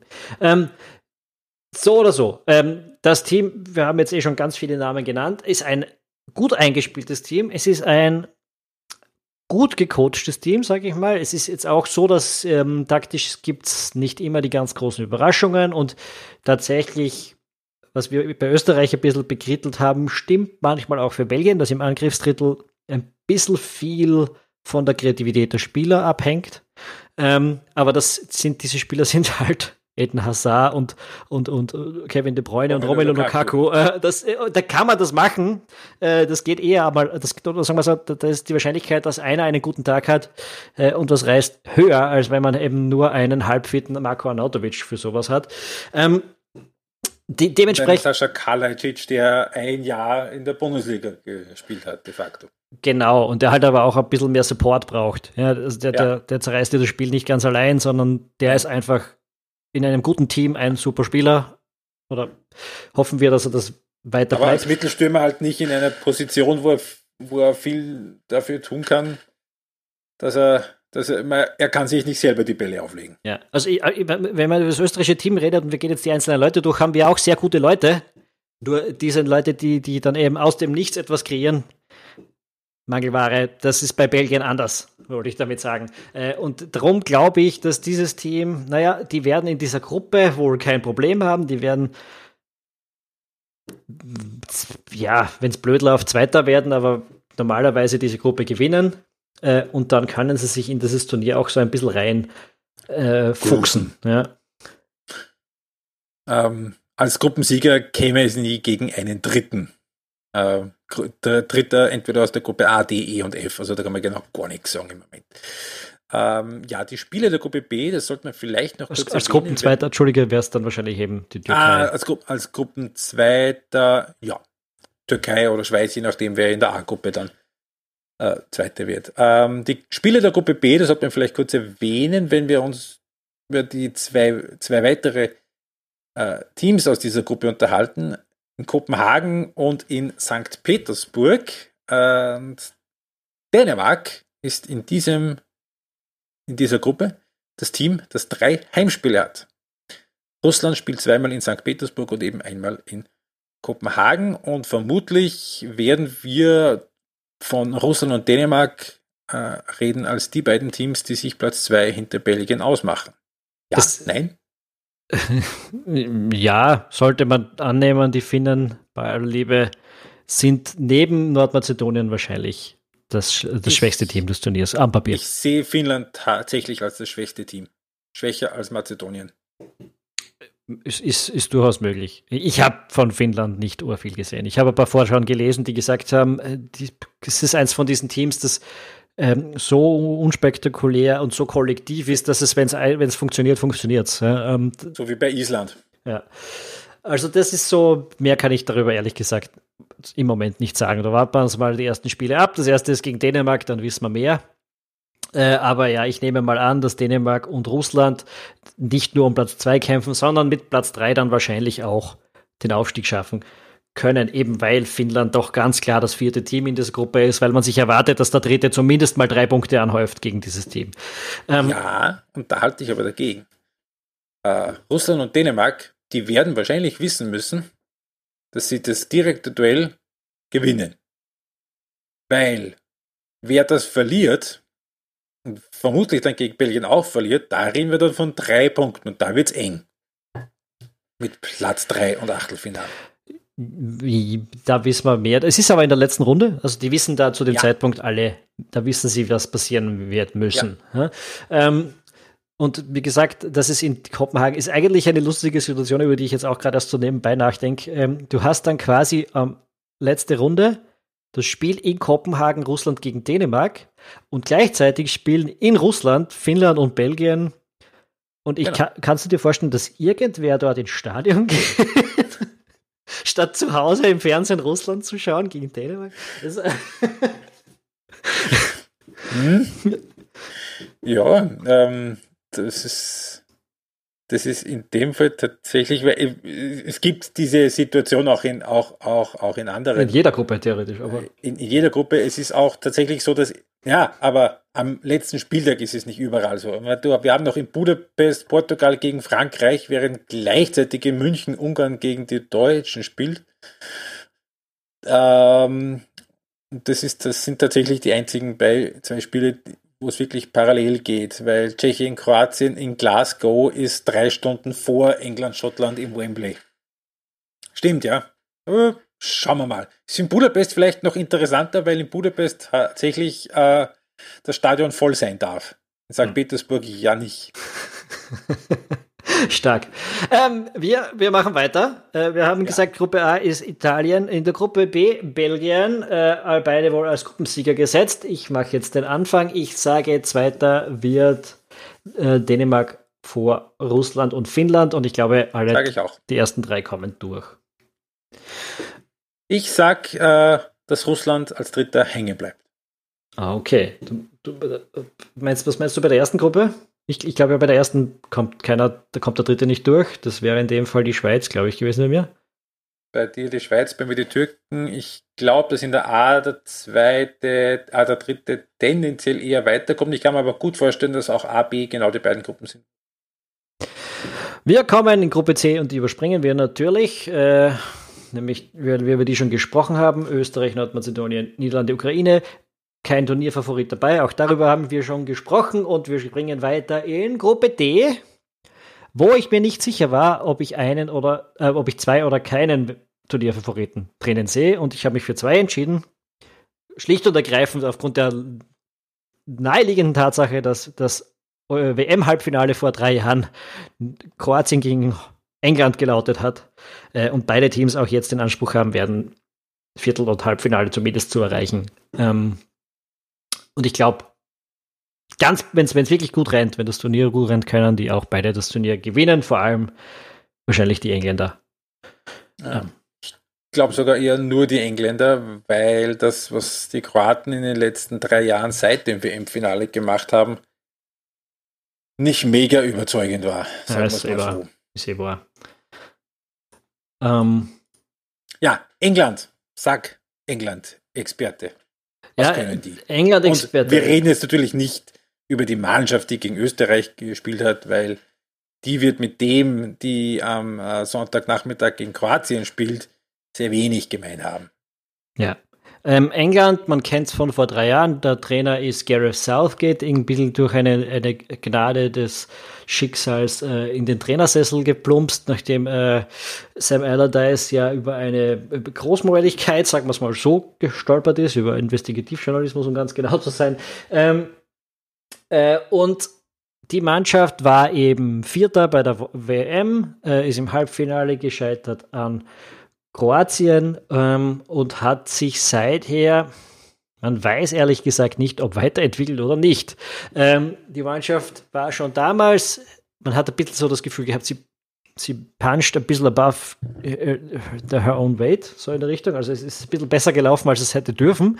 Ähm, äh, und man weiß, an einem guten Tag, wenn es klickt, ist das eine Spielergeneration, die ist zu allem fähig. Viele junge, super Spieler in der Mannschaft, ein paar, ähm, ein paar routinierte Leute dazu. Du hast einen Traumsturm mit, mit Harry Kane, aber dann hast du irgendwie so das Problem, dass du nicht weißt, wer dahinter spielt, weil so viele könnten und legitimerweise ähm, je nach Ansicht, des, wo man, wenn man mag, auch sollten, so in der Richtung. Äh, du hast wirklich, wirklich gute junge Leute rundherum. Ähm, und irgendwie fehlt da, fehlt für mich zumindest so die ganz klare Identität der Mannschaft. So in der Richtung. Darum weiß man, man an einem guten Tag schlagen die alle, an einem schlechten Tag schaut es einfach nicht so richtig toll aus. Ähm, die größte Schwachstelle würde unser User Marty das wahrscheinlich sagen, ist im Tor. John Bigford. Ähm, und ansonsten ist, also, wenn du die einzelnen Spieler durchgehst, gibt es keine richtige, gibt's keine richtige Schwachstelle. Also Reden wir noch mal kurz über eine ähm, Knubbelung im Kader an Rechtsverteidigern. Äh, Karen Trippier hat es gegen Österreich links gespielt, wird da, also nehme ich mal an, nicht spielen, sofern Luke Shaw da äh, sich nicht irgendwie einen Haxen bricht. Ähm, hat sich jetzt durch die Verletzung von Trent Alexander Arnold die Sache ein bisschen, bisschen äh, entspannt. Es sind dann nur noch drei Rechtsverteidiger. Ähm, ich möchte kurz deine Meinung über das wissen und dazu passend, wahrscheinlich wären keine drei Rechtsverteidiger mitgefahren, wenn nicht 26 statt 23 Leute im Kader sein dürften. Was hältst du denn von dieser Aufstockung? Von, von welcher jetzt, Entschuldige? Von der Aufstockung auf 26 Kaderspieler, die erlaubt sind. Ja, ist natürlich sinnvoll. Ähm, ist grundsätzlich, ich glaube, England ist ja das einzige Land, die einzige Liga gewesen, die auch keine fünf Wechsel pro Spiel zugelassen haben. Das ist bei der Euro auch drin. Ähm, also wir haben einen größeren Kader, wir haben aber auch mehr Einsatzmöglichkeiten für die Spieler. Ähm, und es ist eine harte Saison gewesen. Wir sind noch immer mitten in einer Pandemie. Äh, die Spieler werden müde sein äh, und es wird Teams geben, die aus diesen fünf Wechseln ganz viel machen können. England könnte eins dieser Teams sein, weil mit ein paar Wechseln kann dieses Team seine Charakteristik sehr stark ändern, weil es einen Unterschied macht, ob du auf einer Position, keine Ahnung, äh, müsste mir jetzt schnell ein Beispiel einfallen lassen, das mich gerade nicht, nicht, interessiert, äh, das auszudenken. Aber es macht einen Unterschied, wer zum Beispiel hinter Harry Kane oder neben Harry Kane im Angriff spielt. Äh, da kannst du komplett, komplett andere, komplett anderen Angriffsfußball plötzlich spielen. Ähm, und ähm, ja, also ich glaube, gute Sache. Sprich, ob das Jack Gray, Graylish ist oder Phil Foden oder Mason Zum Beispiel, Mount. ja, genau, zum Beispiel. Ähm, du hast vorher übrigens gesagt, äh, ähm, ob, ob Luke Shaw auf der linken Seite spielt. Ich bin nicht sicher, ob das Luke Shaw ist, wenn äh, Trippier nicht links spielt. Ich glaube, es, es ist Chilwell eine echte Variante. Auch ähm, das. Der hat man hat's, wir erinnern uns ans Champions League-Finale. Ja. Bombenpartie. Ähm, mhm. nicht nur dort. Nicht nur dort. Also, ähm, da, da, sieht man, also ich glaube in Österreich ein Spieler, denn obwohl Champions League-Finalist, obwohl Champions League-Sieger, wenn du auf der Straße Leute fragst, wer ist Ben Chilwell, wissen das noch nicht so viele, aber diese Mannschaft ist, äh, also du hast da keine wahnsinnigen Schwachstellen drinnen. Du kannst da eigentlich jeden einsetzen, legitimerweise, und hoffen, dass er eine starke Leistung bringen wird an diesem Tag. Ähm, das heißt, Kira Trippier ist äh, im Depth-Chart der dritte Rechtsverteidiger und der dritte Li Linksverteidiger. Ich bin nicht sicher, aber der dritte Rechtsverteidiger ist äh, möglich. Das hängt auch stark davon ab, was Southgate an dem Tag auch will, weil alle Rechtsverteidiger, der hat sehr unterschiedliche Spielweisen an Tage. Ja. Und mit Trent Alexander Arnold wäre es noch eine, noch mal eine mehr gewesen, weil einfach extrem offensiver Mann, ähm, im Gegensatz zu, äh, ja, zu manch anderen. Äh, ja, und Kyle, Kyle Walker halt, also der Schrank und äh, Reese James, mehr so ein bisschen mit der jugendlichen mit der jugendlichen Werf ja. Quasi. Ja, also ich, ich freue mich auf die Engländer, obwohl ich nicht ganz sicher bin, was man von ihnen erwarten kann oder was auf uns zukommt. Es ist auch was, das die Engländer, die englischen Medien noch irgendwie noch nicht ganz wissen. Äh, es gibt so einen vorsichtigen Optimismus in England, ähm, dass das mit dieser Mannschaft hinhauen könnte. Man hofft wahrscheinlich so ein bisschen, glaubt aber noch nicht so richtig dran. Äh, ich glaube, ich glaube, es wird ganz gut gehen. Äh, ob es zum Titel reicht, das hängt vom Turnierverlauf ab. Auf jeden Fall aber gelten sie für mich als, als Mitfavorit. Ähm, du hast gesagt, vorsichtiger Optimismus äh, im englischen Lager. Durchaus nicht ganz so vorsichtiger Optimismus im schottischen Lager zu vernehmen, obwohl, und dann möchte ich so ein bisschen auf die Absurdität der, der, der, der Qualifika des Qualifikationsmodus ein bisschen eingehen Schottland in der Qualifikation fünf Siege, fünf Niederlagen, darunter eine gegen Kasachstan. Und dann im Playoff Elfmeterschießen gewonnen gegen Israel, Elfmeterschießen gewonnen gegen Serbien und jetzt bei der Euro dabei. Ja, nicht zu vergessen. Eine, Schön für sie, aber. Pff, ja. Oh. Ja, und wir haben es, also wir wissen es aus der Hand, Österreich gegen Schottland ist noch nicht so lange her, 2 zu 2. Wir wissen, Österreich hat nicht gut gespielt, dementsprechend haben Schottland auch die auch nicht. Ja, dementsprechend haben auch die Schotten keine Traumleistung abgeliefert. Äh, es ist, ähm, ich, ich bin da nicht so optimistisch. Ich bin da nicht so optimistisch. Vor allem, weil man, äh, wenn man die Gruppe anschaut, hat man da Kroatien als logischen Zweiten und die Tschechen ja. sind auch ein sehr unangenehmer Gegner, der in den letzten Jahren mhm. immer wieder aufgezeigt hat, äh, dass, er, dass er sehr gute Tage haben kann, sagen wir es so. Ähm, ich, Vor allem Slavia Prag war jetzt zweimal Europacup Viertelfinale, also die haben da auch in der e-, eigenen Liga einige gute Leute, die man halt einfach außerhalb von Tschechien nicht kennt. Ja. Also ich meine, ich wünsche mir es, ich mag die, die Schotten, ich mag die schottischen Fans, ich, ich habe sie mal live bei einem Auswärtsspiel in Spanien miterlebt und viel Spaß dort gehabt. Äh, ich wünsche es ihnen sehr, aber ich glaube nicht, dass, dass dort was zu holen ist für sie. Ähm, und wenn doch, dann ist es auch so eine Sache, dass äh, ich glaube, Tschechien und die Schotten werden sich hm. diesen Platz ausspielen und werden sich gegebenenfalls auch die Punkte wegnehmen, die nötig wären, um den dritten Platz worthwhile zu machen. Ähm, mit Newsflash mit einem Punkt wirst du als Dritter nicht ins Achtelfinale kommen. Sehr unwahrscheinlich, sehr unwahrscheinlich. Eins England, zwei Kroatien, drei Tschechien, vier Schottland. Sind wir uns vermutlich einig. Und ja. Du sagst, so. du, du, musst jetzt eigentlich schon sagen, dass der dritte weiterkommt aus der Gruppe. Äh, weil dir ja. bleibt, glaube ich, kein Vierter mehr übrig, also keine Mannschaft mehr. Äh, B und D, ja. Hm, hm. Ich sag B und D. Die Dritten aus B und D bleib, bleiben daheim. Okay. Und in dem Fall dann wirklich, weil die bleiben halt daheim. Die fliegen dann nicht nochmal irgendwo hin. Stimmt, letztes Spiel Kroatien, Schottland in Glasgow. Ähm, können die Schotten ja. wirklich zu Hause bleiben. So, und weil wir kurz vorhin angesprochen haben, Aufstockung der Kadergröße auf 26 Luis Enrique hat gesagt, ist mir wurscht, ich nehme nur 24 mit. Richtig, wir reden von Spanien, wir reden von der Gruppe E. Ja. Äh, Spanien, Schweden, Polen und Slowakei. Wir reden deshalb von Spanien, weil sie auch ein Turnierfavorit sind, was man äh, schwer leugnen kann, wenn man sich auch den Kader anschaut oder einfach nur Fußball geschaut hat in den letzten 20 Jahren. Ähm, Wobei du vorhin im Vorgespräch gesagt hast, na, bisschen anonym kommt er daher, der Kader. Ja, das liegt jetzt nicht nur daran, dass keine Spieler, keine Spieler von Real Madrid dabei sind. Das stimmt. Äh, es liegt aber ein bisschen auch an meiner Schwäche, einfach die Primera Division, die Liga, La Liga nicht so geil zu finden und deshalb auch da nicht immer alle Teams so gut zu kennen. Also da sind Team, da sind sicher Spieler dabei, die ich auf der Straße nicht erkennen würde, trotz dessen, dass sie spanische Nationalteamspieler sind. Äh, aber wenn man sich dann durchliest, wenn man die Kaderlisten durchgeht, ja, dann ist es, ist es nicht anonym in dem Sinn, dass da nicht Top-Leute draufstehen. Ähm, und kleiner, kleiner Seitenhieb noch, äh, sowohl Brighton und Hove Albion als auch die Wolverhampton Wanderers und Leeds United. Jeder für sich hat mehr Spieler im spanischen Kader als Real Madrid.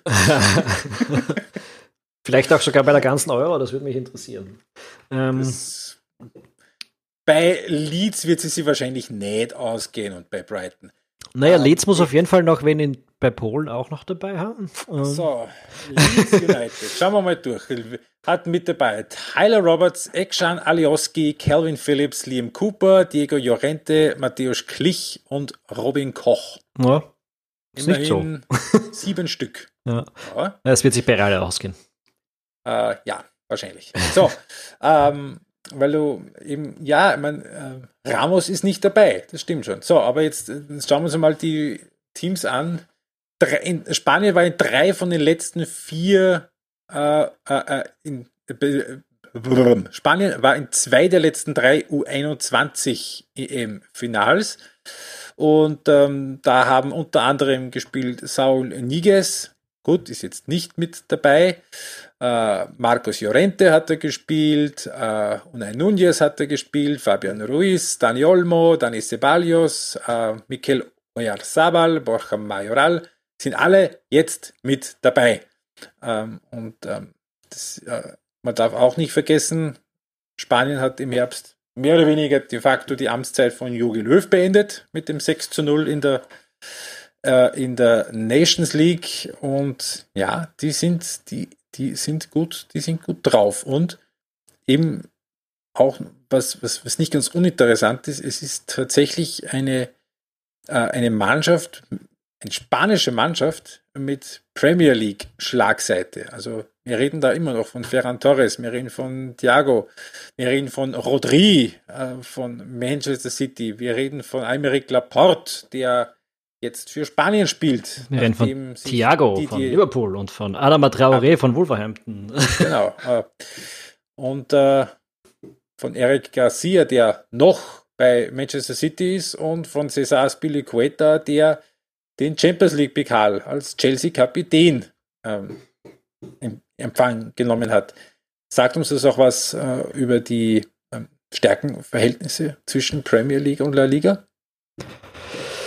Oder hältst du es eher für eine lustige Wolte der, es ist wahrscheinlich, Fußballgeschichte? Es ist wahrscheinlich jetzt im konkreten Fall eher Zufall, wobei natürlich die Premier League, es ist auch kein Zufall, dass drei der vier Europapokalfinalisten momentan aus der Premier League gekommen sind, mhm. äh, ist ist ganz sicher, und da ist eh jederzeit eine der Top 2 Ligen. Ja, ähm, und, und die spanische, ja, hat, da hatten die Top-Teams in diesem Jahr so ihre Problemchen, eben vor allem äh, Real, aber auch Barcelona. Das, das merkt man, ich meine, es sind auch nur drei Spieler von Barcelona dabei, wenn ich mich jetzt nicht verschaut habe.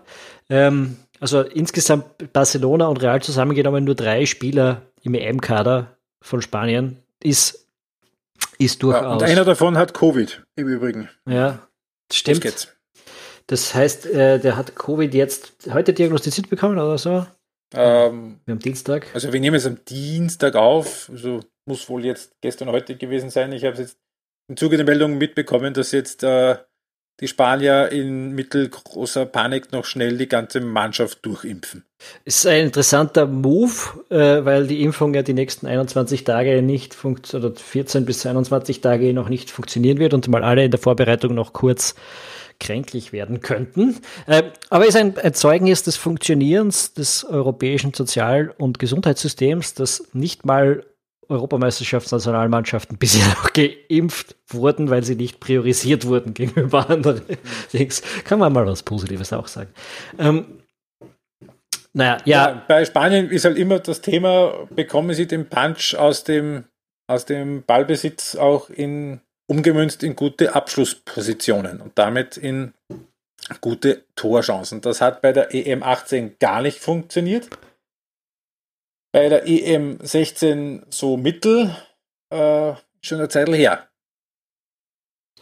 Aber rein von dem, was sie können, können müssten, reden wir hier von natürlich für einen Titelkandidaten, auch wenn das letzte gewonnene K.O.-Spiel neun Jahre her ist. Ja, ähm, ja, trotzdem. Also für mich auch einer der größeren Titelkandidaten. Nicht einer nur, den wir jetzt ein bisschen aus Verlegenheit nennen, sondern tatsächlich ein Team, das, wenn es klickt, äh, einfach sehr stark ist. Also da, da gibt es ja nicht so viele. Äh, wir haben jetzt ein paar Teams genannt, die, die können stark sein, aber die können auch irgendwie ein bisschen auseinanderfallen. Und dann gibt es halt andere, die, von denen erwartest du eigentlich, dass sie stark sind.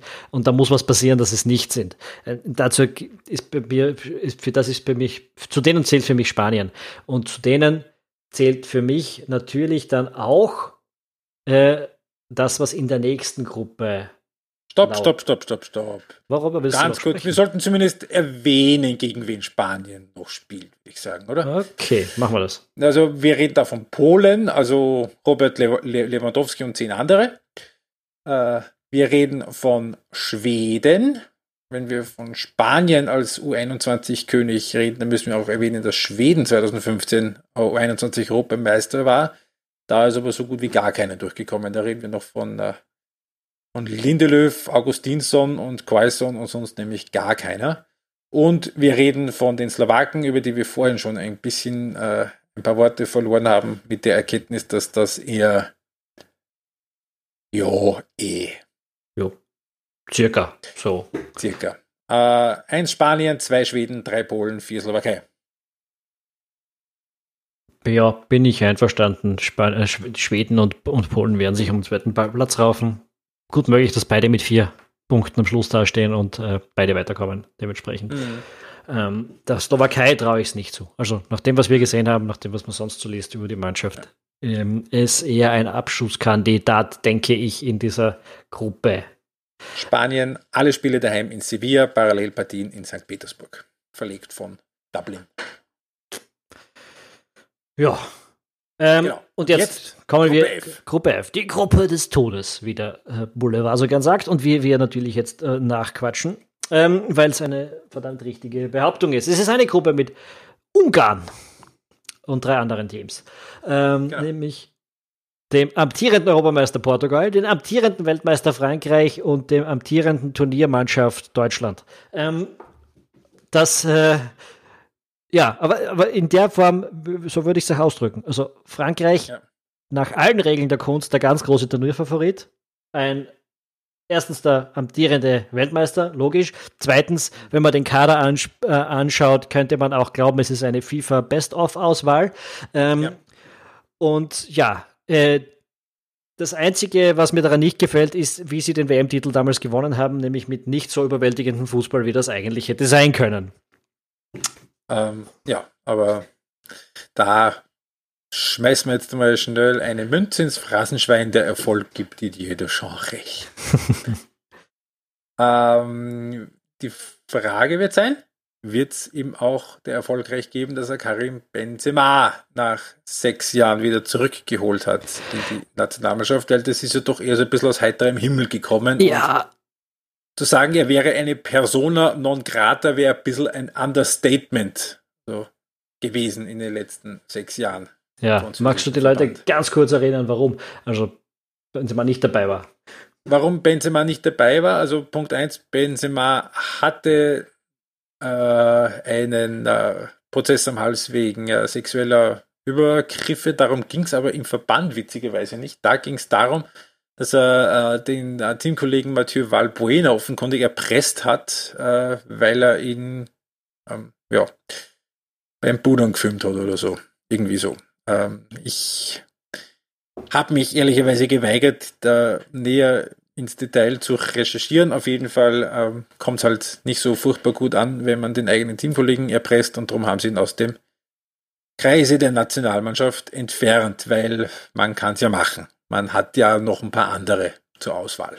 Hm. Da, das erinnert mich, dass ich vorher eine Steilvorlage bei Spanien nicht aufgegriffen habe, dass die nur 24 Kaderspieler mitnehmen.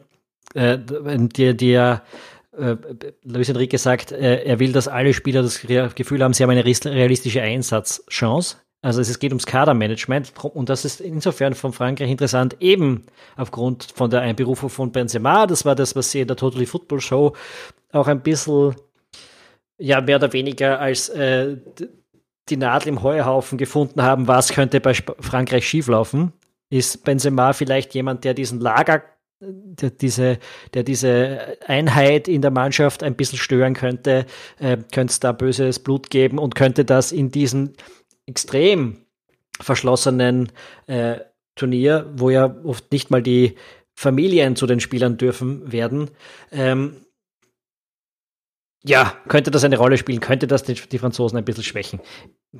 Ist, ist, wie gesagt, ich glaube, das ist so ein bisschen die Nadel im Heuhaufen suchen, nämlich wo sind Schwächen in dieser Mannschaft, weil es keine offensichtlichen gibt.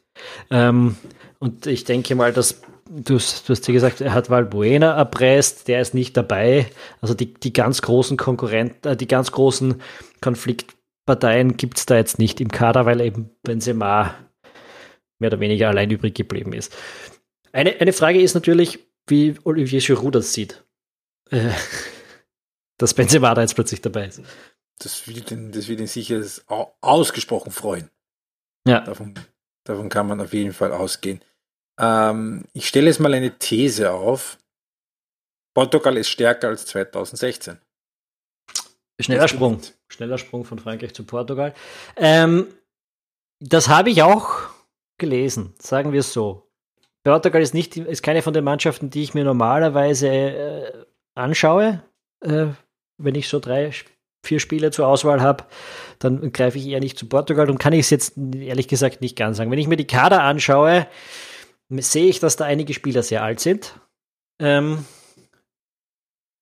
und wenn ich, wenn ich jetzt zusammenfasse, was ich anderswo gelesen habe, und um es jetzt mal explizit zu erwähnen, unter anderem in der großartigen EM-Vorschau der Kollegen von Spielverlagerung.de, die ihr um 7 Euro dort kaufen könnt und solltet, wenn ihr euch im Detail für alle Spiele, äh, alle, alle, Teams interessiert. Ich glaube, 270 Seiten haben die ihren geschrieben. Ähm, aber was man dort auch so liest, ja, viel ist ein stärkeres Team als damals, ist aber auch vielleicht ein bisschen ein instabileres und der große Faktor 2016 beim Europameisterschaftstitel war die Stabilität. Äh, dieses, wir verlieren kein Spiel. Wir wissen es, ich habe es vorher schon erwähnt, ich glaube, äh, sechs Spiele müssen es gewesen sein, davon fünf unentschieden und ein Sieg. Ähm, nach 90 Minuten. Nach 90, ja logisch. Muss man sagen. Das, das ist so. Das ist so. Ähm, aber ich werfe jetzt einfach mal nur in die Runde, dass das 2016 hinter äh, Ronaldo und Nani dann äh, gestanden ist ähm, ein Joao Moutinho und jetzt auf der 8 die Kandidaten Bernardo Silva heißen und äh, Bruno Fernandes.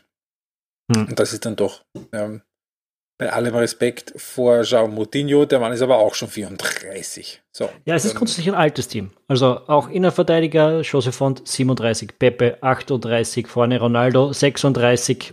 Ruben Diaz 24. Players Player of the, of the, of the Year in der Premier League. Ja, aber trotzdem. Also es ist ein, ein ziemlich altes äh, Team und, und gerade vorne Ronaldo ist da. Ronaldo wird spielen müssen.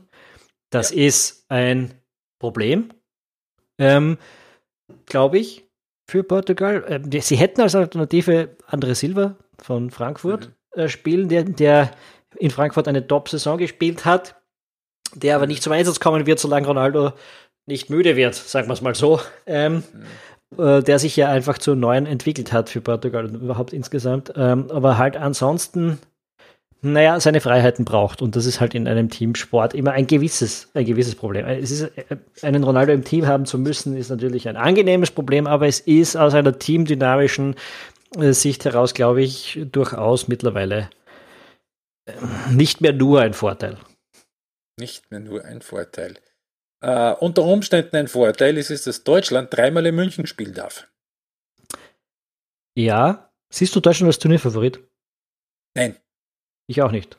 Reden wir trotzdem, Nein, reden wir trotzdem über sie. Reden wir trotzdem drüber. Ich meine, ja. äh, auch die Deutschen, die das große Ding, das große Thema ist natürlich Abschiedsvorstellung vom Bundesyogi, äh, der nach, der, nach dem Turnier das äh, Amt weitergibt an Hansi Flick.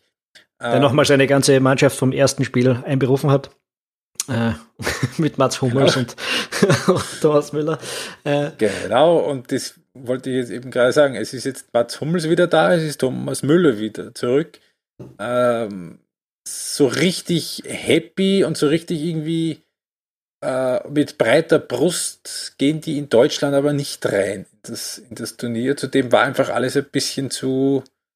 Äh, ja, natürlich, letzter Test war ein 7-1 gegen Lettland. Ja, okay.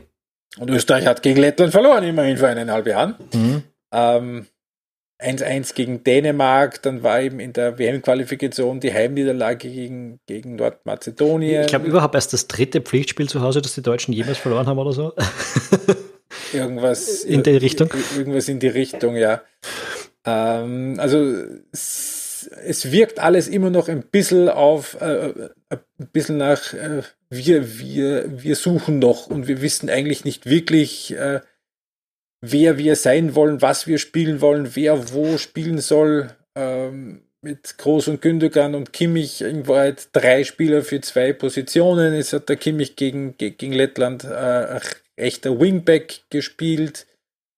Äh, ja, jetzt wissen wir natürlich, dass Mats Hummels nie der schnellste war und es ist er auch äh, nicht mehr der jüngste.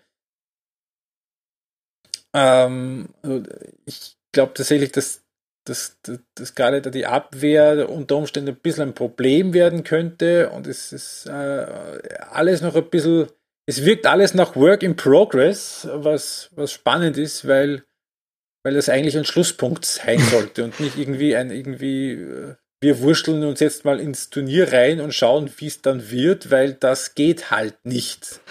Deutschland hat das erste Spiel gegen Frankreich, das zweite gegen Portugal.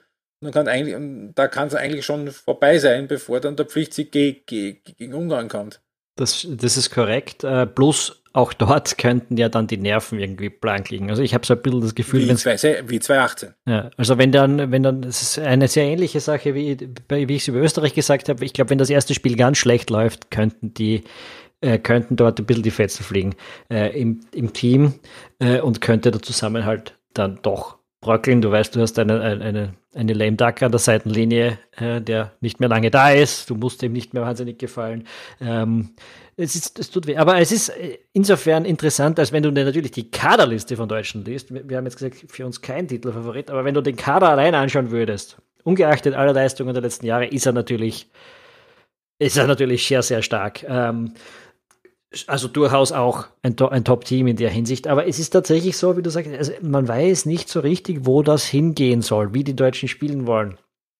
Und ähm, jetzt kennen wir das von knapp vor dem Turnier, dass sie da gerne nochmal das ein oder andere Testspiel abschenken. Das ist durchaus etwas, das Klagenfurt. Ja, das Tradition hat, äh, auch in der deutschen Vorbereitung, dass, dass da nicht mehr auf Ergebnisse gespielt wird, aber, aber es ist halt eben nicht nur in der Vorbereitung gewesen, ähm, sondern es sind einfach tatsächlich die letzten Jahre. Seit 2018. Es ja. zieht sich durch seit der letzten Weltmeisterschaft. Und, und, und, und ähm, man hat so ein bisschen den Eindruck, dass, dass Löw immer es sehr gut verstanden hat, die, die, die, die verschiedenen, die, immer sich entwickelten, dominierenden Stile aus der Bundesliga, und wenn ich sage Bundesliga, dann meine ich Klopp Dortmund und Guardiola Bayern, äh, gut in eine funktionierende Nationalmannschaft überzutransferieren. Aber in der Zeit, na, nachdem Klopp nicht mehr in Dortmund war und nachdem Guardiola nicht mehr bei den Bayern war und beide jahrelang auch auch so ein bisschen nach der eigenen Identität gesucht haben, äh, dass er da irgendwo daran gescheitert ist, was eigenes irgendwie äh, zu, zu, zu implementieren, wo er aus der Bundesliga keine funktionierende Vorlage gehabt hat könnte man so sehen. Oder dass eben auch die Bundesliga ein bisschen zersplitterter geworden ist. Ich meine, da sind jetzt ein Haufen Leute zum Beispiel auch von Leipzig dabei. Das ist dann nochmal ein drittes Team, das man irgendwie integrieren muss. Äh, Gladbach jetzt auch. Ähm, Chelsea hat, glaube ich, drei oder vier Leute im Kader bei Deutschland. Also es sind einfach sehr viele verschiedene Teams, die du plötzlich zusammenführen ja. musstest, während du, wie ja. du vorher sagst, Dortmund und Bayern. Erstens mal hast du da Spieler gehabt, die alles, alles spielen konnten, weil Guardiola das von dir will, weil äh, Klopp sehr viel von dir fordert in dieser Polyvalenz-Hinsicht. Ähm, mhm. ähm, und, und jetzt sind die Spieler vielleicht auch, es ist auch vielleicht schwieriger, einfach die Kombination zu finden. Ähm, aber ja, ja, es ist für mich auch Deutschland, ich meine, man schießt sich immer ein bisschen in den eigenen Fuß, wenn man sagt, äh, das wird nichts, ähm, weil fast eine Garantie drauf ist, dass es dann doch was wird und dass die wieder eine super, ein super Turnier spielt. Ähm, aber jetzt von dem her, was ich in den letzten Jahren gesehen habe, muss ich sagen, leider nein. Äh, Glaube ich nicht, dass das ein Turnierfavorit ist. Ich, es ist durchaus tatsächlich möglich, dass das ein Vorrunden aus wird. Und zwar, weil es einfach vielleicht im ersten Spiel schlecht rennt, im zweiten brauchst du dann nur ein bisschen Pech haben und dann kann es schon vorbei sein, wie du schon gesagt hast. Äh, und und wenn, wenn dann wirklich die Nerven blank liegen, dann schüttest du dich vielleicht gegen Ungarn auch noch an und gehst ganz als letzter raus. Ähm, ist durchaus, es ist möglich in dem Team. Es ist möglich, dass die diese Vorrunde gewinnen und es ist möglich, dass die ohne Punkte rausgehen für mich. Hm.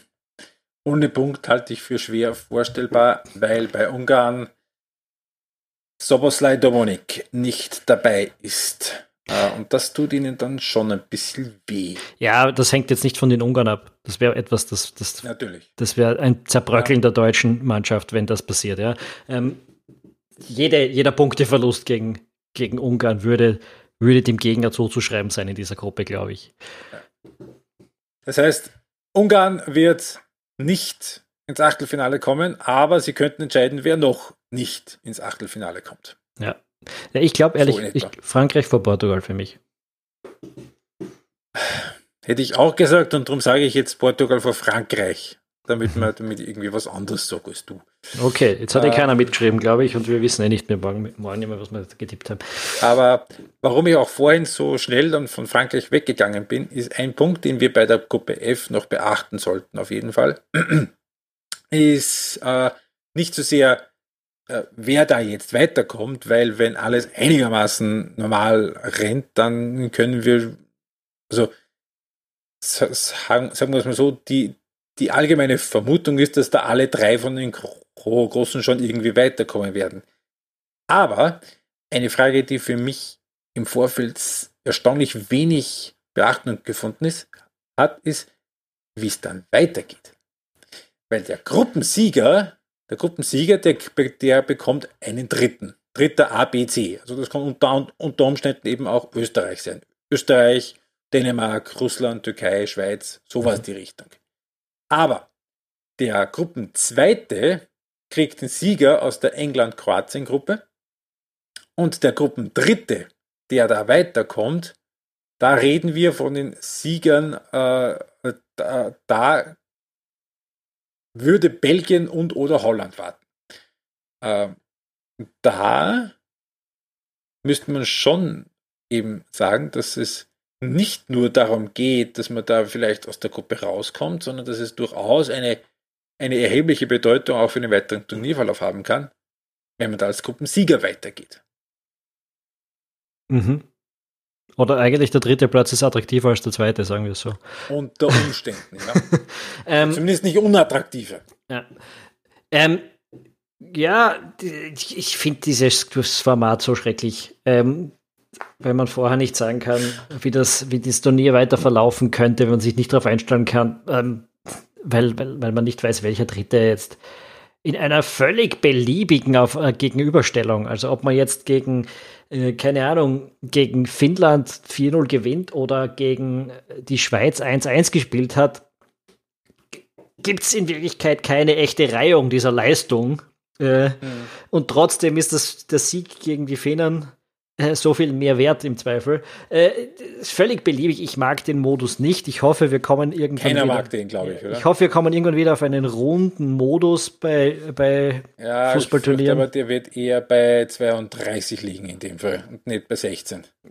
Keine Ahnung, was das noch bringen könnte. Äh, wir werden sehen. Ähm, Oder wir scheißen einfach drauf und machen es wie, wie früher, einfach mit einem Final Four. Ja, das, das wird ganz sicher passieren. Machen, ne? Ich meine, sie machen es eh. Acht. Ein bisschen tun wir es ja eh, wenn du das genau nimmst. Ja. also die, die, jo, eh, jo, stimmt. Die, die letzten vier spielen äh, bekanntlich in Wembley. Äh, auch noch ein, ein Faktor, äh, den ich sehr spannend gefunden hätte, äh, was ich glaube ich vorher nicht gesagt habe, jetzt beim, das war glaube ich im Vorgespräch, aber nicht im Podcast, äh, dass es für England vielleicht attraktiver wäre, Zweiter zu werden in der Gruppe. Ganz einfach, weil man da diesen Zweiten aus der Gruppe F ausweicht. Äh, mhm. Aber man verliert den Heimvorteil in Wembley im Viertelfinale. ein, ein Conundrum. Ein Conundrum. Ein Conundrum. Äh, als Zweiter müssen sie im Achtelfinale nach Kopenhagen. Also ginge auch schlimmer. Jo. Und dann wäre ein Viertelfinale in St. Petersburg. Also das ist aber sowieso nicht in England. Alles besser als Baku. Das ist ja, wenn sie die Gruppe gewinnen, das einzige Spiel der Engländer ja. ist das Viertelfinale, wo ja. sicher nicht äh, in. Das in, wäre das Spiel Spiel in Rom. Yes. Gut, äh, ja, wir sind durch. Jetzt haben wir doch ein bisschen über alle fast gesprochen. Äh, mhm. Soll nicht unser Schaden oder soll nicht euer Schaden sein. Es freut uns, wenn ihr so lange dran geblieben seid. Haben wir noch was zu besprechen, Philipp? Wer holt den Titel? Ja, es ist ein bisschen durchgeschimmert. Das wär, also Frankreich ist für mich der große Favorit. Ähm, aber das ist nicht kreativ. Das ist ein bisschen wie wenn man sagt, in vier Jahren wird Brasilien Weltmeister. Ähm, ja, so hat das seit 2002 nicht mehr gestimmt. Ja, aber es ist alle vier Jahre nicht falsch, die, als Tipp. Ähm, und jetzt in dem Fall, wenn du die Kader siehst, wenn du die Mannschaften vor dir siehst, ist es irgendwie so ein bisschen der obvious Tipp. Ja? Das, das, du wirst jetzt keinen Kreativitätspreis dafür gewinnen. Ähm, also wenn ich eine zweite Wahl treffen müsste, dann würde es ein bisschen schwieriger sein, glaube ich. Aber dann würde ich, ohne die Auslosung jetzt im Detail zu kennen, wie das laufen könnte, mich zwischen Spanien und Italien entscheiden müssen. Bist ein Sackgesicht, genau das gleiche hätte ich auch gesagt.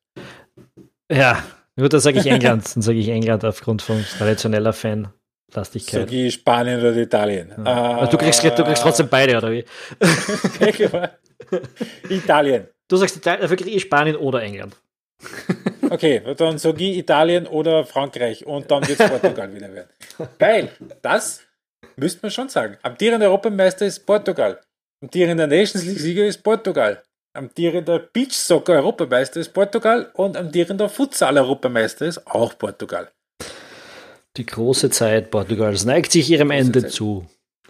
So, und ähm, ein Thema, über das ich sehr, sehr gerne mit dir gesprochen hätte, aber das jetzt nicht nur den Rahmen sprengt, sondern vielleicht auch äh, in einem Fußball-Podcast nicht besonders gut aufgehoben ist, ist die Copa America in Brasilien und das, was sich rund um die brasilianische Mannschaft dort abspielt. Die wollen nämlich das Turnier boykottieren. Sie das, sagen. Das wohlgemerkt ja, in Brasilien stattfinden soll. Brasi das Brasilien vorige Woche übernommen hat weil die sagen, erstens, Freunde, es ist Corona und zweitens, es ist uns äh, eigentlich nicht besonders recht, wenn wir da jetzt die Werbefiguren für den Herrn Bolsonaro sind. Der äh, zetert und tut und fordert irgendwie den Teamchef zum Rücktritt auf. Mi, mi, mi, mi, mi, mi, mi, mi, mi. Ja, ähm, das ist gut, da wird die FIFA gleich einschreiten und Brasilien vom Team aus, äh, ausschließen, wenn Herr ja, Bolsonaro. Dann wird aber Brasilien nächstes Jahr nicht Weltmeister. Da kannst du irgendwo, musst du was anderes so. das stimmt, aber ich habe in vier Jahren gesagt. in vier Jahren haben wir keine Weltmeisterschaft. Also, wer weiß. Wer weiß.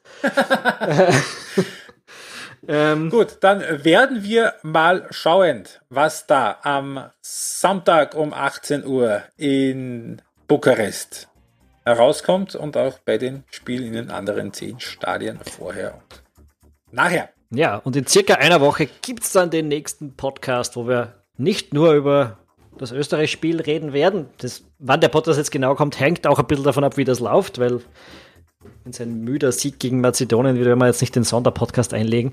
Äh, aber äh, ähm, in anderen Fällen kann es durchaus passieren. Sonst werden wir eher warten, bis mal die erste Runde durchgespielt ist, äh, damit wir auch über andere Teams ein bisschen mehr äh, sprechen können. Aber circa in einer Woche Podcast 2 und danach wird es Schlag auf Schlag weitergehen und die Taktfrequenz sich ein bisschen erhöhen. Wir hoffen, ihr hattet ein bisschen Spaß und ihr habt ein bisschen was gelernt über äh, das, was euch in den nächsten Wochen von der Europameisterschaft zu erwarten ist. Wenn ihr das erste Mal unseren Podcast hört, ist jetzt die beste Gelegenheit, um in eurer Podcast-App den Ballverliebt EU Fußball Podcast zu abonnieren.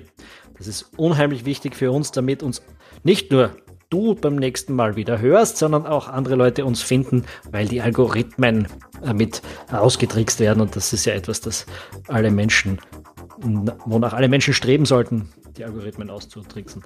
Ähm, auch das ist vielleicht jetzt für einen Fußball-Podcast zu weit.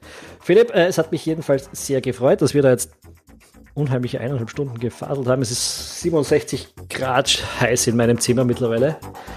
Ähm, ich hab's gemütlich da mit 21 Grad, 20 Grad. Ja, aber du wohnst ja Wir haben vor einem Monat neue Fenster gekriegt. Muss man vielleicht äh, sagen. Ja, ja du wohnst ja auch irgendwo am Land. Das ist auch, ist auch was anderes. Naja, so ist, sagen wir in der Vorstadt, das, das ist so, das ist klassisches Hub-Urbi-Jahr. Ne? naja, äh, jedenfalls, wir wünschen euch einen schönen Start in der Europameisterschaft. Seid beim nächsten Mal wieder dabei. Abonniert uns und wir hören uns. Tschüss, Baba. Servus.